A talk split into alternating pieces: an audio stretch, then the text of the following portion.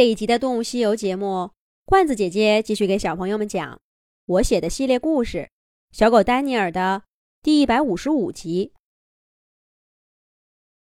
汪汪！所以你是一只野生动物，却在人类的世界里生活了一段时间。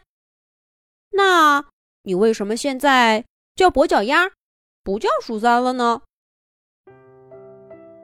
小狗丹尼尔。坐在松树底下，一边吃着坚果，一边听松鼠跛脚鸭讲他自己的故事。不知不觉，天都暗了下来。他们竟然这样聊了一整天。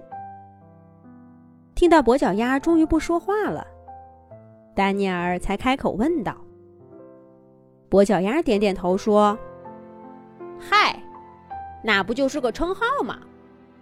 鼠三是我家里的小名儿，离开了家，哪还有人叫？哎，要不是朵朵一家救了我，森林里早就没我这只松鼠了。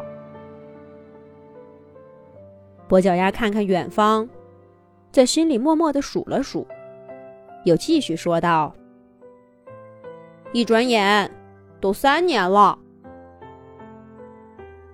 丹尼尔把一颗松子叼进嘴里，问道：“旺旺，那之后，你没再回去看过他们吗？”跛脚鸭点点头，又摇了摇头，又开始回忆道：“我回到森林里以后，一开始很不适应。你想，我毕竟坏了一条腿，不是？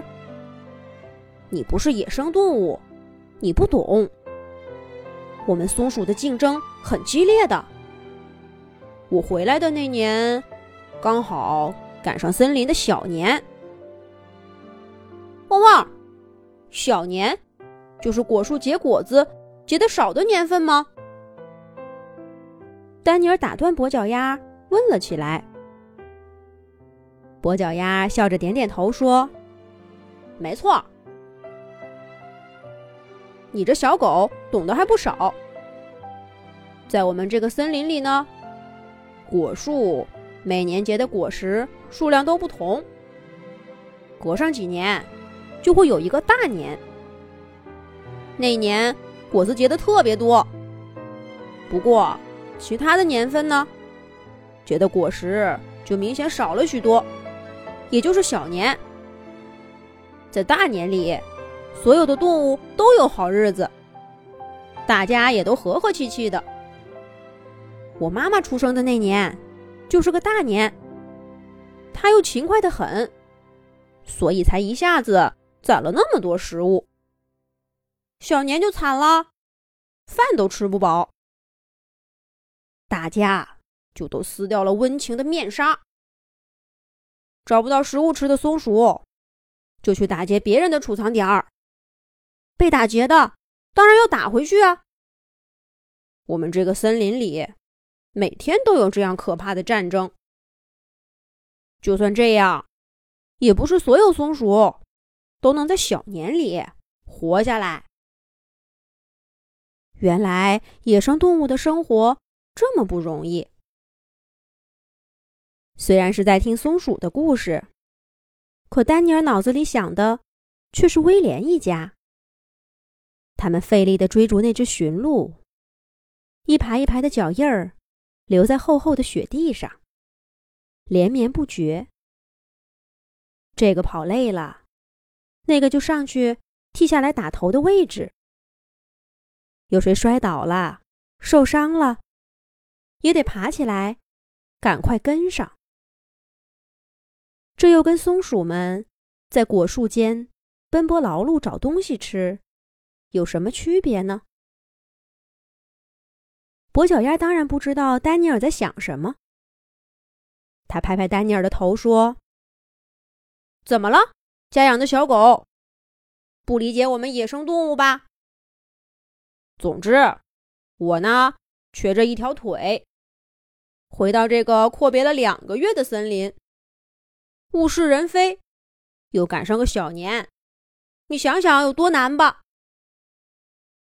夏天很快就过去了，一入秋，我刚适应了这个腿脚，就得为过冬的粮食忙活。多亏了我的两个哥哥帮我。汪汪，就是故事里的鼠大和鼠二吗？他们还生活在这附近呀？丹尼尔问道。跛脚鸭扑哧一笑，继续说道：“说起他们才好笑呢。我回来没多久，就看见他们俩跑到我摔倒的那棵树底下，在哭呢。我蹦出来，吓了他们一跳。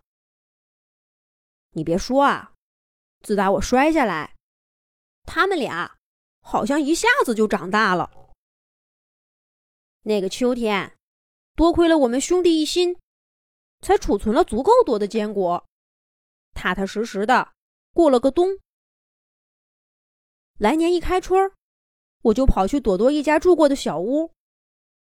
那屋子还在，可是里面空荡荡的，连七月的味道也闻不见了。后来，我偶然遇到旁边的一户牧民，是他们家的狗告诉我，朵朵一家一入秋就搬走了。汪汪，是牧民家的狗，是不是？叫什么卷卷毛的？丹尼尔听到牧民，想起了棕熊戴安的故事，扭头问道：“跛脚鸭惊喜地说：‘没错，就是这个名字。’我就说嘛，你是牧民的小狗。这么说，你认识卷卷毛？那你一定是走丢了。那我告诉你，你家在哪儿？你快回去吧。”可是丹尼尔摇摇头说：“汪汪，不是的，我的确是走丢了。不过呀，我是从更远的地方丢的。”接下来，丹尼尔会给跛脚鸭讲他自己的故事吗？下一集讲。